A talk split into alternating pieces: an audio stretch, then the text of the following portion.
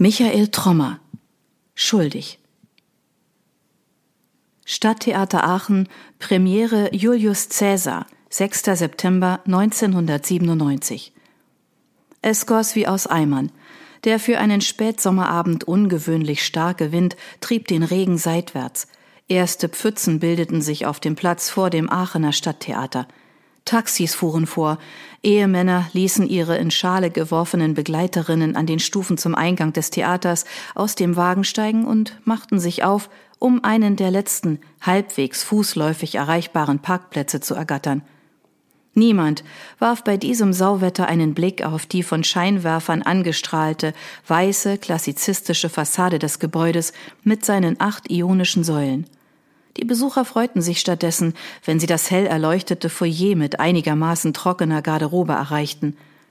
Armin Gollatz, der Intendant des Stadttheaters, klein und rundlich, Ende 40 und grau meliert, stand etwas abseits in einer Nische der Eingangshalle und beobachtete zufrieden das Treiben. Ein dunkler Anzug mit einer nachtblauen Fliege und weißem Hemd gaben ihm einen festlichen Anstrich. Samstagabend, kurz vor halb acht. An der Abendkasse hatte sich eine beachtliche Schlange gebildet. Vorbestellte Karten wurden abgeholt. Anfragen unverbesserlicher Optimisten nach Restkarten mussten, trotz des unübersehbaren orangefarbenen Schilds, ausverkauft, von der Kassiererin persönlich verneint werden. Die Karten waren auch an jedem anderen Premierenabend im Handumdrehen vergriffen. Doch an diesem Tag wäre eine Karte an der Abendkasse so wahrscheinlich gewesen wie ein Sechser im Lotto. Wenn ein Name wie Franz Wolf im Spielplan einer deutschen Bühne auftauchte, sah man hin. Das war Gollards klar gewesen, bevor er ihn in Aachen unter Vertrag nehmen konnte. Kulturbeflissener Theaterbesucher oder Fernsehzuschauer, wer mochte ihn nicht einmal live gesehen haben? Zwar kam er von der Bühne, damals in den 70er Jahren in der DDR, aber erst nachdem er sich 1984 in den Westen abgesetzt hatte, startete er im Fernsehen durch. Seit Mitte der 80er gab es ihn in den unterschiedlichsten Sparten zu sehen. Von der Familienserie im öffentlich-rechtlichen Fernsehen bis zu Neuverfilmungen von Klassikern reichte sein Spektrum. Zurzeit war er als Tatortkommissar im Gespräch und er sorgte auch heute für volle Kassen und Ränge. Die Titelrolle in Julius Caesar, das zog. Zurück zu den Wurzeln, so der Tenor dem Intendanten gegenüber und in den zahlreichen Interviews der letzten Wochen. Man darf nie vergessen, woher man gekommen ist, hatte Wolf nach der gestrigen Generalprobe den Aachener Nachrichten verraten. Die Zuschauer füllten langsam die Eingangshalle. Stimmengewirr, Schlangen vor den Garderoben, zum Trocknen aufgespannte Regenschirme zwischen den Mänteln. An der Sektbar kamen erste kleine Gruppen zusammen. Einzelne Personen waren nur selten zu sehen. Gollatz nickte freundlich einigen bekannten Gesichtern zu, die er in der Menge ausmachen konnte. Er kannte sein Theaterpublikum seien es langjährige Abonnenten oder mehr oder weniger prominente Ortsgrößen. Bei solchen Gelegenheiten zeigte man sich gerne in der Öffentlichkeit, auch weil man sich sicher sein konnte, dass heute nicht nur regionale Presse anwesend war. Um Viertel vor acht tönte das erste elektronisch samtweiche Ding, Ding, Dong, das auf den baldigen Beginn der Veranstaltung aufmerksam machte. Armin Gollatz zog sich in seine Intendantenloge im ersten Rang zurück. Ein volles Haus. Was konnte er mehr erwarten? Eine attraktive Dame, Anfang 40, lehnte mit einem Glas Weißwein in der Hand an der Säule neben dem Eingang. Alles an ihr atmete Stil. Die blonde, vom Regen zerzauste Kurzhaarfrisur, die ein intelligentes Gesicht mit markanten Zügen umrahmte, das maßgeschneiderte schwarze Kostüm, die knallrote Handtasche unter ihrem Arm und das Ensemble aus Diamanthalskette, passenden Ohrsteckern und Ring. Mittelgroß und schlank war sich Claudia Berning ihrer Wirkung durchaus bewusst. Die Blicke einzelner Herren erwiderte sie nicht. Sie schien auf keinen Begleiter zu warten, und doch strahlte sie trotz ihrer Selbstsicherheit eine gewisse Unruhe aus. Die meisten Zuschauer hatten inzwischen ihre Sitzplätze im großen Saal und den oberen Rängen eingenommen und studierten das Programmheft. Man grüßte bekannte Gesichter um sich herum, schüttelte Hände, tauschte die letzten Neuigkeiten aus, vereinzelt herzliche Umarmungen, die Spannung stieg. In den Minuten, bevor sich der Premierenvorhang eines Theaters hob, glich die Welt dahinter einem Bienenschwarm. Bei der Inszenierung eines Julius Caesar traf das alte Rom auf moderne Bühnentechnik der 90er Jahre. Ein Bühnenarbeiter in grauem Overall drängte sich an fünf alten weißhaarigen römischen Senatoren in Toga vorbei und ordnete einige umgefallene Amphoren aus Styropor auf der linken Seite der Bühne neu. Ein Beleuchter daneben gab seinem Kollegen auf dem Gerüst in zehn Meter Höhe ein Handzeichen, der daraufhin einen großen Scheinwerfer in letztem Feinschliff um eine knappe Handbreit zur Seite justierte. Jetzt befand sich der Mann unten im vollen Licht, war damit offensichtlich zufrieden nickte und formte die Finger zu einem Okay. Hinter ihm trugen zwei kräftige junge Männer eine römische Säule auf die Bühne und stellten sie als letzte eine Reihe ab.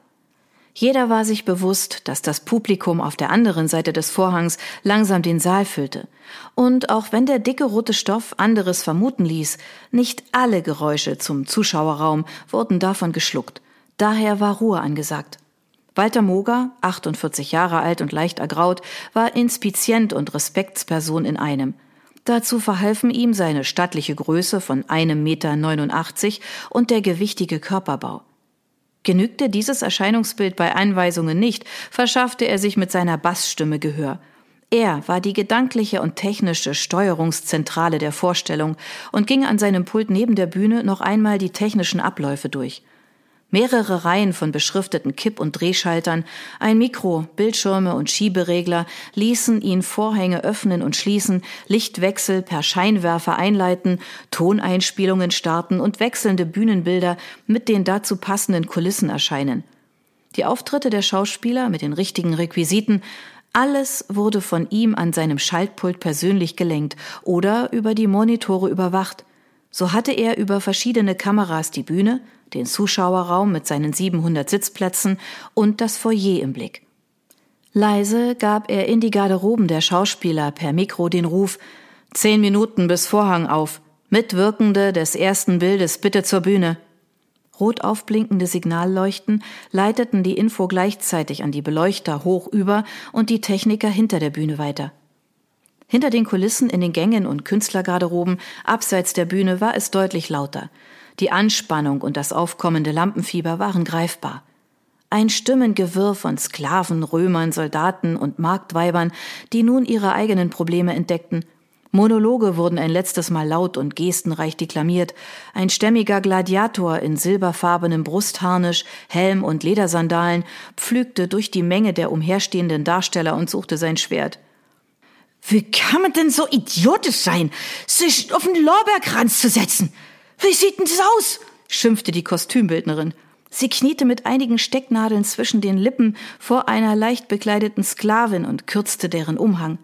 Eine weiße Tür, auf der mit schwarzen Folienbuchstaben Künstlergarderobe Franz Wolf geschrieben stand, war geschlossen. Der Star des Abends hatte mit seinem Auftritt Zeit bis zum zweiten Bild, und so musste er sich von der Hektik nicht unnötig anstecken lassen. Der Gong im Foyer erklang ermahnend, die letzten Zuschauer eilten in den Saal. Claudia Berning hatte in der Mitte der achten Parkettreihe Platz genommen. Die Platzeinweiserinnen schlossen die Türen. Zwei Minuten später verdunkelte sich das Licht der Kronleuchter langsam. Daniel Stirner, der Regisseur des Julius Caesar, war kein Fan davon, Klassiker in irgendeinen Teil der Neuzeit zu transportieren. Shakespeare durfte Shakespeare sein.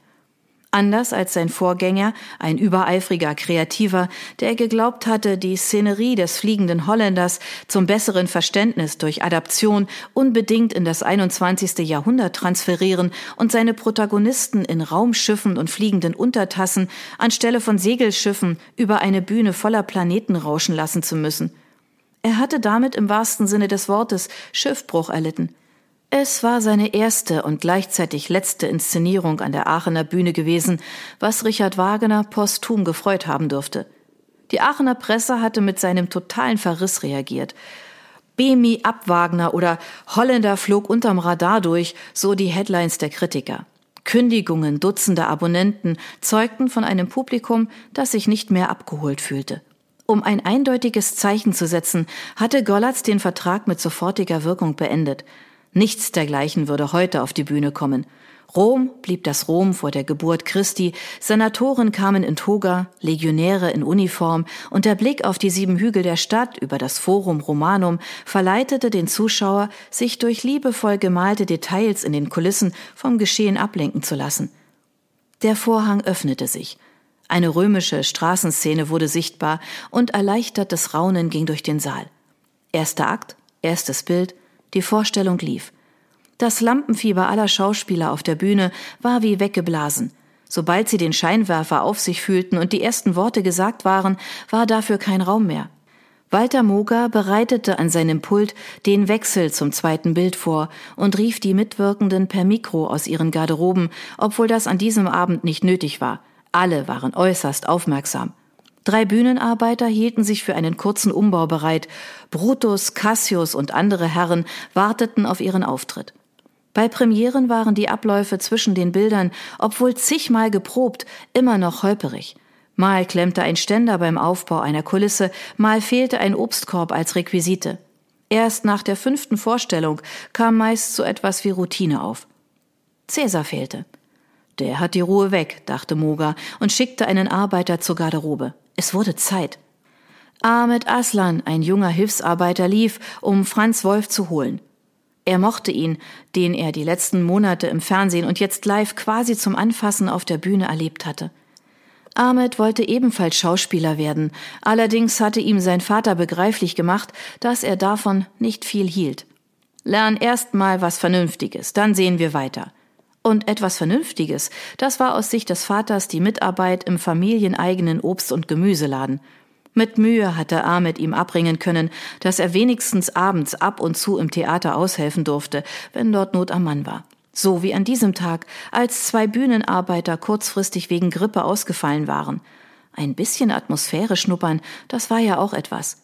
Und ab und zu lernte er als Vorbereitung für später einen berühmten Schauspieler kennen. Ahmed stand vor der geschlossenen Garderobentür und klopfte dreimal. Drinnen rührte sich nichts. Er klopfte erneut. Herr Wolf, es ist Zeit. Ahmed hörte keine Antwort, öffnete zaghaft die Tür und sah ins Zimmer.